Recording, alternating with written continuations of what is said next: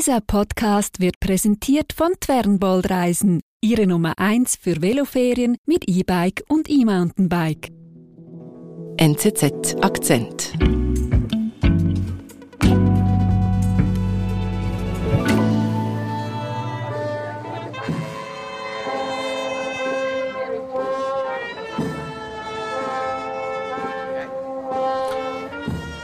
Wir hören eine Prozession, eine Osterprozession in León in Nicaragua während der Karwoche. Mhm. Nicaragua ist ein Land in Mittelamerika, äh, das zwischen Costa Rica und Honduras liegt. Tausende von Menschen ziehen jeweils zu dieser Zeit durch die Straßen. Sie tragen Statuen von Jesus mit dem Kreuz, von Maria. Das sind ihre traditionellen Osterprozessionen. Ostern ist nämlich das wichtigste katholische Fest des Landes. Das bedeutet eben, dass Millionen von Menschen, für die ist das der religiöse Höhepunkt des Jahres. Aha. Jetzt Ostern ist bald. Warum sprechen wir über diese Osterprozessionen? Nun, dieses Jahr bleiben eben die Straßen leer. Das erste Mal seit Menschengedenken könnte man wahrscheinlich sagen. Es gibt dieses Jahr keine Osterprozessionen in Nicaragua. Und warum das? Der Präsident von Nicaragua, Daniel Ortega, hat sie verboten. Das ist der bisher heftigste Schlag, um die katholische Kirche im Land mundtot zu machen. Daniel Ortega regiert Nicaragua mit eiserner Hand und lässt keine Kritik zu, auch nicht von der katholischen Kirche. Das bekommt sie jetzt zu spüren, sagt Werner Marti.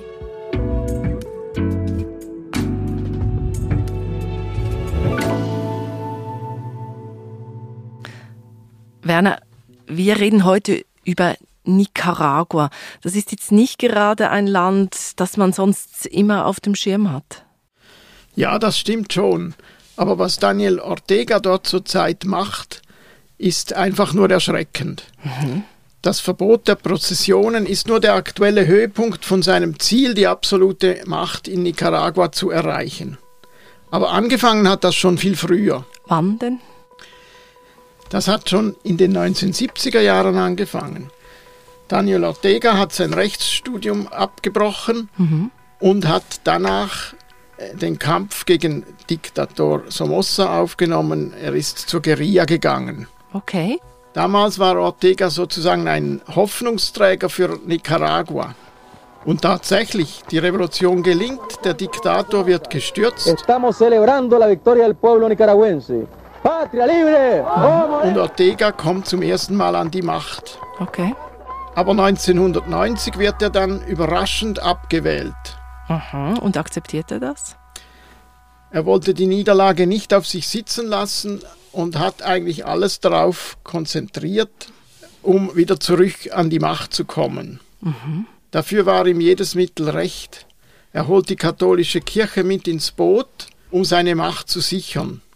Dazu muss man wissen, Ortega selbst hatte eigentlich mit der Religion nichts am Hut. Er war ein Marxist. Mhm.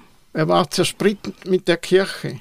Aber über die Hälfte der sieben Millionen Menschen in Nicaragua sind katholisch und er wusste, dass wenn er wieder gewählt werden wollte, dass das ein wichtiges Potenzial war, um die Wahl zu gewinnen. Mhm. Jetzt will er die katholische Kirche mit ins Boot holen.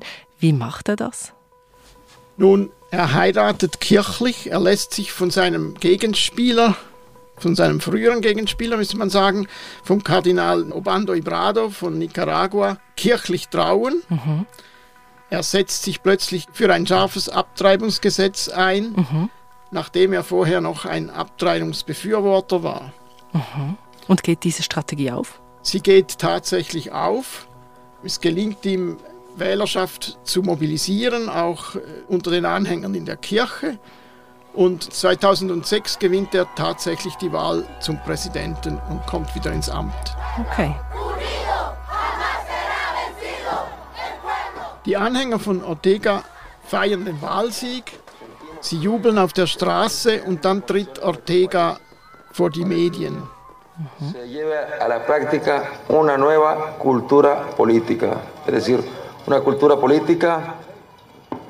Se Er verspricht eine neue politische Kultur der Zusammenarbeit, dass die verschiedenen politischen Strömungen von nun an wieder geeint zusammen für das Wohl des Landes arbeiten sollen. Okay, also das klingt ja nach einem positiven Versprechen. Ja, im ersten Moment natürlich schon, aber es kommt dann allerdings ganz anders. Mhm. Im Laufe der nächsten Jahre reißt er immer mehr Macht an sich, politisch und auch wirtschaftlich. Er verteilt seine Familienmitglieder auf wichtige Posten, politische und wirtschaftliche Posten, und seine Frau wird 2017 sogar Vizepräsidentin. Okay. Auch seine Kinder spielen eine wichtige Rolle. In politischen Posten und wirtschaftlichen zum Beispiel kontrollieren sie die wichtigsten Medienunternehmen im Land. Also politisch kontrolliert er das Land immer mehr und bleibt auch an der Macht. Ja, alle nachfolgenden Wahlen werden von ihm immer mehr manipuliert. Er steckt beispielsweise Oppositionelle ins Gefängnis, auch die Top-Kandidaten, die eigentlich gegen ihn antreten sollten in den Wahlen. Er verbietet Parteien, mhm. er verhaftet willkürlich Studenten und Gewerkschafter und irgendwelche Personen, die gegen ihn auftreten und ihm allenfalls einmal gefährlich werden könnten. Mhm. Also da geht er wirklich systematisch gegen seine Gegner vor. Gibt es denn da gar keinen Widerstand? Nicht wirklich. Die Opposition kann ihm nicht viel entgegensetzen. Er ist einfach zu mächtig. Bis es dann 2018 zu einer Rentenreform kommt, die mhm. Ortega durchdrücken möchte. Okay. Diese Reform bedeutet für die Menschen, dass sie weniger Geld bekommen äh, im Alter. Und das löst dann im ganzen Land eine Protestwelle aus. In mehreren Städten des Landes gehen Tausende von Menschen auf die Straßen. Sie werden hauptsächlich angeführt von Studenten und Gewerkschaften. Aber Ortega geht sofort mit voller Härte gegen diese Proteste vor. Was macht er denn da? Er lässt auf Demonstranten scharf schießen, er holt Studenten aus den Universitäten, bringt sie ins Gefängnis oder sogar ganz zum Verschwinden. Mhm. Das nun führt dazu, dass immer mehr Leute auf die Straße gehen. Der Protest wird von einer von einem Protest gegen die Rentenreform zu einem Protest gegen die Repression im Lande und gegen die Diktatur generell. Mhm, also das wächst immer mehr und mehr. Das wächst immer mehr und mehr und auch die Kirche äh, kritisiert die Menschenrechtsverletzungen und unterstützt Aufständische, die verfolgt werden. Mhm. Sie schlägt sich in diesem Sinn auf die Seite der Bevölkerung. Mhm. Und wie geht das weiter? Die Proteste gehen monatelang weiter, doch am Ende gelingt es Ortega, diese Aufstände zu zerschlagen. Mindestens 350 Menschen werden dabei getötet, über 1000 verletzt. Okay. Ganz viele Leute werden ins Gefängnis gesteckt. Andere schaffen es und gehen ins Exil.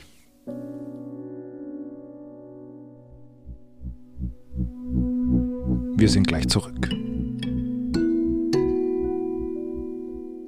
Velo-Enthusiasten kommen bei Twernbold ebenso auf Touren wie gemütliche Genussfahrer. Auf verschiedenen E-Bike-Reisen kurven sie durch Europa und erleben Inseln, Berge und Landschaften auf die bequeme Tour. Alle Strecken sind rekognosziert und kompetente Guides, Top-Meetbikes und der Begleitbus von Twernbold sind immer dabei. Twernbold-Reisen, die Nummer 1 für Veloreisen mit Schub.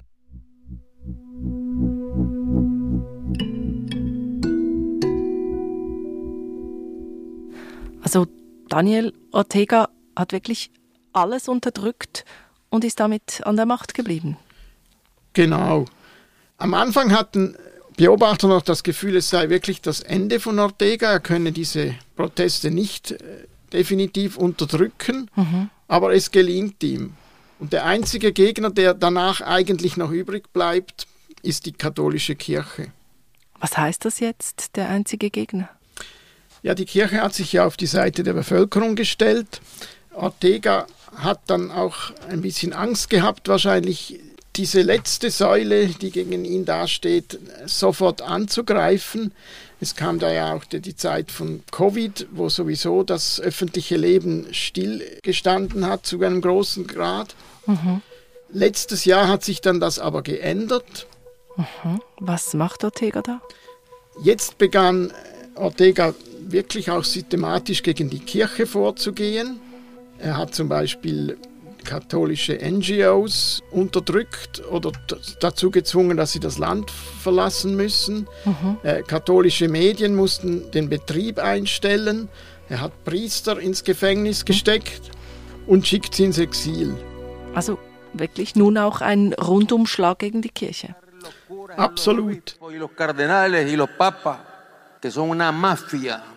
Er bezeichnet im Februar in einer Rede den Vatikan als Mafia-Organisation und wirft der Kirche sogar schwere Verbrechen vor. Danach beendet er die diplomatischen Beziehungen zum Vatikan. Okay. Und zum Schluss kommt eben dann seine Ankündigung, dass die Osterprozessionen dieses Jahr verboten seien.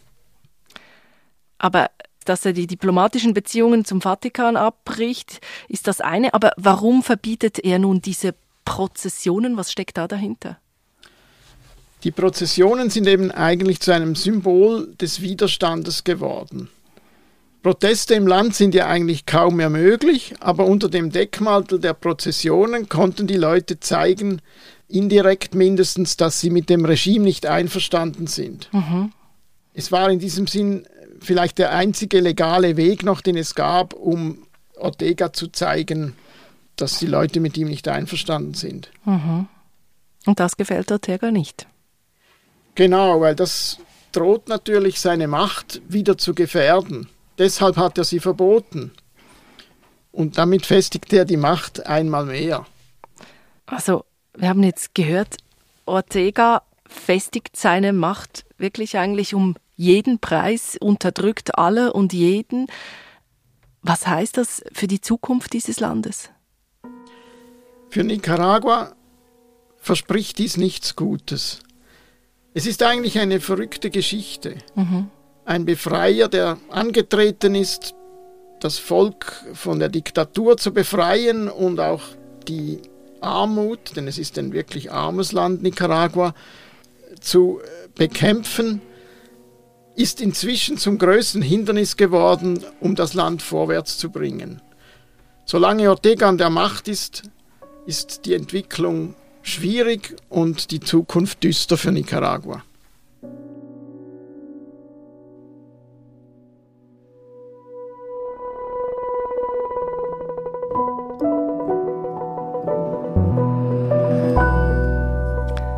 Werner, danke für diesen Blick nach Nicaragua. Gerne.